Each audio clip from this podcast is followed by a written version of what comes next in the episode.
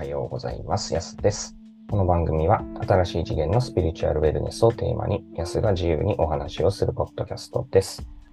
はい。ということで、ドットピリオド始まりました。幻のね、3回を終わって、まあ、今回からまたちょっと通常回。まあ、別にこの3回も通常回みたいな感じだったんですけど、ね、いつもの感じに戻りたいと思います。今日はですね、まあ、言霊についてお話ししようかなと思います。というのもですね、また、こう、すごい自分の中で気づきがあって、僕はこう、なかなか繊細で、神経質で、敏感で、何をするにもどこにいても、結構苦しくて、うん、生きていくのしんどいなぁとずっと思ってきたタイプです。まあそれは人生の、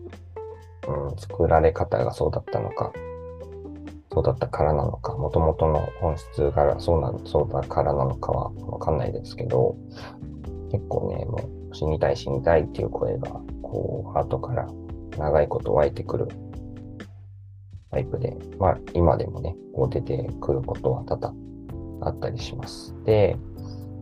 まあそんな自分を癒したくてスピリチュアルなワークとかヒーリングを受けるとかそういうのが始まったところもあるので、まあきっかけとなった感覚の一つではあるんですけど、そういう内になる言葉がね。で、死にたい死にたいってずっと聞こえてくる。定期的に。で、その理由というかね、その気持ちが出てくるパターンはどういう時なんだろうっていうのも、まあ、ずっと、まあ、探り続けて研究してきて、まあ、いくつかのね、パターンっていうのはもう分かってはいるんですけど、一つは、まあ、お金のこと。生きていくためにお金を稼がなきゃいけないっていう現実に対して、こう無理やり働自分を働かせるってなると、死にたいってなるとか、あとはお金の計算、えっ、と、足りないとか、少ないとか、そういう感覚をなんか頭の中でお金の計算を始めると死にたくなったりします。で、それ以外にもやっぱりこう自分が行きたくない場所に行く、参加しなきゃいけないとか、なんでしょうね。若い時ってまあ無理やり付き合いがあったりとか、こう苦手な人と、というかまあ僕は人がそもそも苦手なので、大人数の中で自分をさらけ出すみたいな空間にいると、すごく後悔して、もう生きたくない、死にたくない、死にたいってなったりもしてましたね。で、ふと気づいたというか、なんか生きたくない。例えば、あだから仕事が僕は本当に、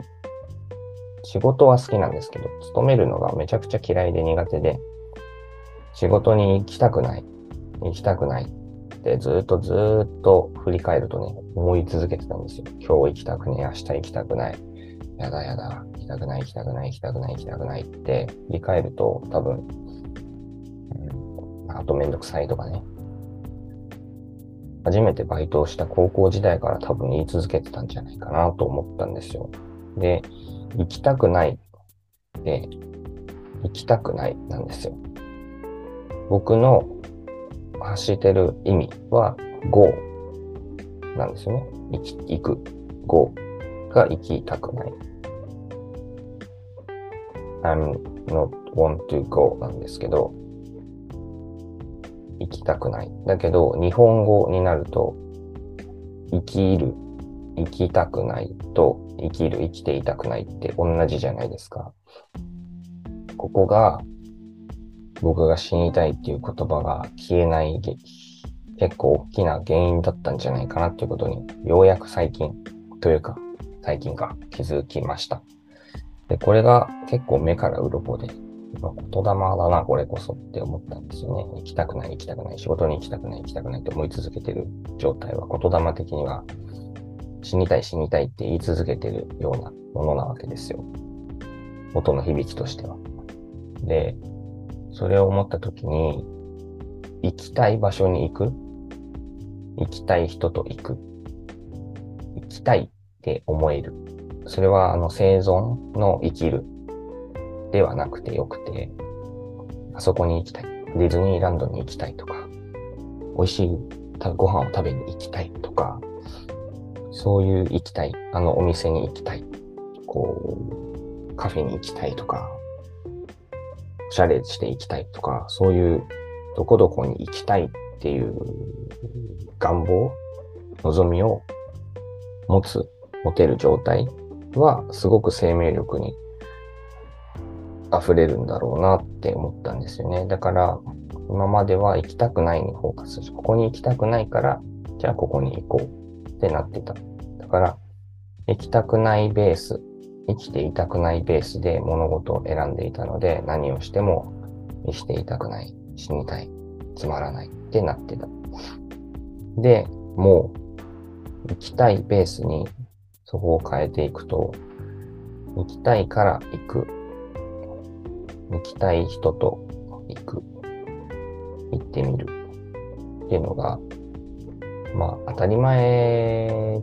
ね、分かってる、そんなの当たり前やんけって、もう分かってる人にとっては何も難しくなくて、そりゃそうやろって思うかもしれないんですけど、でも僕にとってはすごく大きな気づきで、ハッとして、行きたいっていう選択を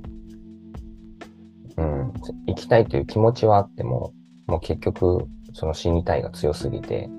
もういいよって諦めてきた人生でもあるんですよね、結構。もういいわ、めんどくさい、めんどくさいって。そう、行きたくないからめんどくさいになっちゃって、うん、生きること自体がめんどくさくなっていくみたいなね、なんかそういう悪循環に入ってた時期がすごい長くて、今もその名残も正直持ってたりもします。で、行きたい場所に行きたい人と行くってなるのはすごくいいことで、それがね、まあ、行ける状況でも、僕は正直こう、っと、人間関係？で、まあ、家族、まあ、妻がいるので、本当に妻のことが大好きなので、彼女と行ける、行きたい場所、彼女と行きたい場所に彼女と行くっていうことができるので、すごくまあ、恵まれては今いるのかなとは思うんですけど、行くかける、生きるかける生きるが2倍になって、例えばね、彼女と、あのお店に行きたいから一緒に行こうってなるのは、言霊的には生きよう、生きようってすごくこう強く発してることになって、で、行ったら楽しくて嬉しくて、なんかこう、思いがけない、こう、プレゼントもらったりとか、ギフトがあったりとか、なんかクーポンゲットしたりとかね、なんかそういうちっちゃい喜びも生まれてきたりとか、すると、あ、これでやっぱりいいんだって思えたりしたんですよね。まあ、それ本当ここ数日の話で、言霊ってそういうことなんだなって思ったんです。なんかね、僕は結構こう、頑固なタイプなので、本に書かれてるからとか、昔から日本人が大事にしてきたからとかっていう理由では納得できなくて、自分がやっぱりね、その意味はわかるけど、体感として感覚として理解するまでは信じれないタイプなんですよ。それがね、悪いところでもあるんですけど、でも、個性でもいいところでもあるとも思っていて、ようやくね、言霊っていうのはそういうことなんだって今、喋りながら整理して分かってきたんですけど、結局こう、音なんですよね。言霊の本質って。だから、例えば今の表現でいくと、生きていたくないって言ってないんですよ。生きたくない。で、その場合は、あの、例えばそうですね、わかりやすく言ったじゃあ飲み会に行きたくないとする、思っているとして、ああ、行きたくないな、今日行きたくないなって思ってる。でも、自分の潜在意識としては、飲み会に行きたくないんですよ。だけど、言霊的には、生きていたくないになっちゃってる。行きたくないと行きたくないが全く一緒なので。で、行きたい。じゃあ、えっと美味しいご飯を食べに行きたい。っていうのは、生きていきたいと同じなんですよね。行きたいと行きたい。さっきの逆なんで。これが言霊のこう本質なんじゃないかなと僕は思っていて、その望むことを言うではなくて、こう、日本語の特性として、まあ、同音異義語、雨と、あ雨と雨はまた違いますけど、なんでしょうね。全然思いつかないですけど、でも、この言いたいことが、まあ、なんとなく、わかる人に伝われば、それでいいなと思いますけど、自分は、全くそういう意図で発してないのに、よく考えると、同じ発音で、全く別の意味を持っている言葉を無意識に使っているっていう言葉、ことが、いい場合もあるし、悪い場合もある。でそこに気づいて、言葉を修正してエネルギーを変えていくっていうのが言霊の本質なんじゃないかなと思います。思いました。僕はね。だからそういう意味で、すべての土台はその生きていきたいかどうかっていうところが僕は大事だと思っているので、生きたい、生きたくないっていうのが、実はめちゃくちゃ大事な言霊の発見で、うん、だから、生きたいと思う場所を増やしたい、増やす。し、考えていたいし、行きたい場所に行きたい人と行きたいタイミングで行く。っていうのを、こう、ちゃんと選んでいくと、生きる、生きる、生きるが自然と強くなって生命力もみなぎっていくんだなってなんかね、すごく思いました。うん、だから、もしね、聞いてる方いて、ああ、行きたくないなって思う場所に自分が行ってたりとか、あ行きたくないなって思っている感覚がね、感情がね、意識が思考がね、僕みたいにもしいっぱいになってたら、うん、行きたい場所のこととか、あの人と行きたいなとか、あの人連れて行きたいなとか、なんかね、行きたいと思える場所とか空間とか、いついつ、例えば夏に海に行きたいなとか、そういう気持ちをちょっと持ってみると、こうバランスが取れていって、生きる力も出てくるんじゃないかなと思うので、せっかくね、まあ、10分ぐらい、この、ポッドキャスト聞いてくださっている方には、ね、少しでもなんか、ギフトが届けられればいいなと思うので、ぜひちょっと、やってみてください。僕はね、これちょっと、実践して、また、成果というか、体験があれば報告したいなと思います。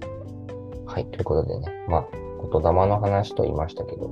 行きたい、行きたくないっていう言霊のお話をさせていただきました。最後までお聞きいただきありがとうございました。また明日お会いしましょう。バイバイ。